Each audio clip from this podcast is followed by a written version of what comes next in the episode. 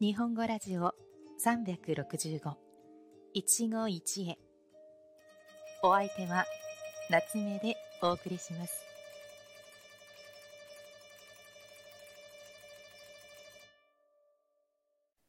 皆さんこんにちは。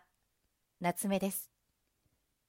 このラジオでは365日毎日簡単な日本語で日本語や生活の話題を皆さんに紹介しています。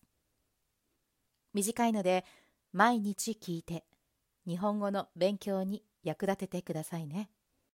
さて、突然ですが、皆さんにはキリスト教やイスラム教、仏教など信仰している宗教はありますか？また、皆さんの国ではどの宗教を信仰している人が多いのでしょうか？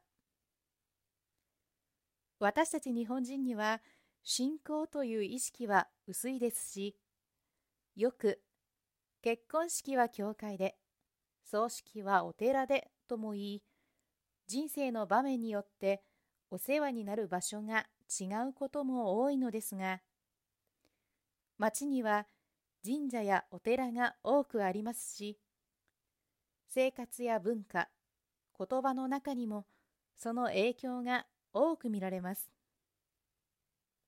今日はそのうちの一つを皆さんに紹介します。ということで、今日の一語は、仏の顔も三度まで。仏様はもちろんブッダのこと。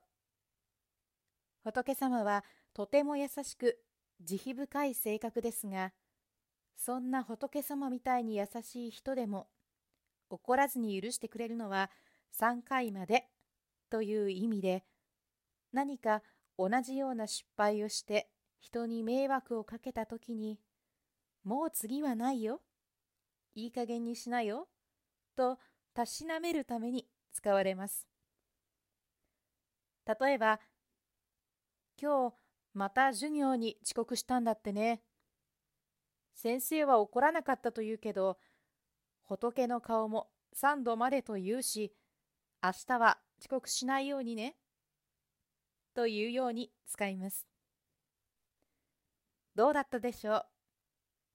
皆さんの周りにも、この人は仏様みたいに優しいという人はいますか？でも、仏の顔も三度までです。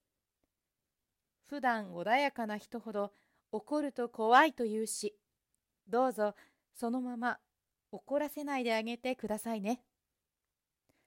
それではまた次回お会いしましょう。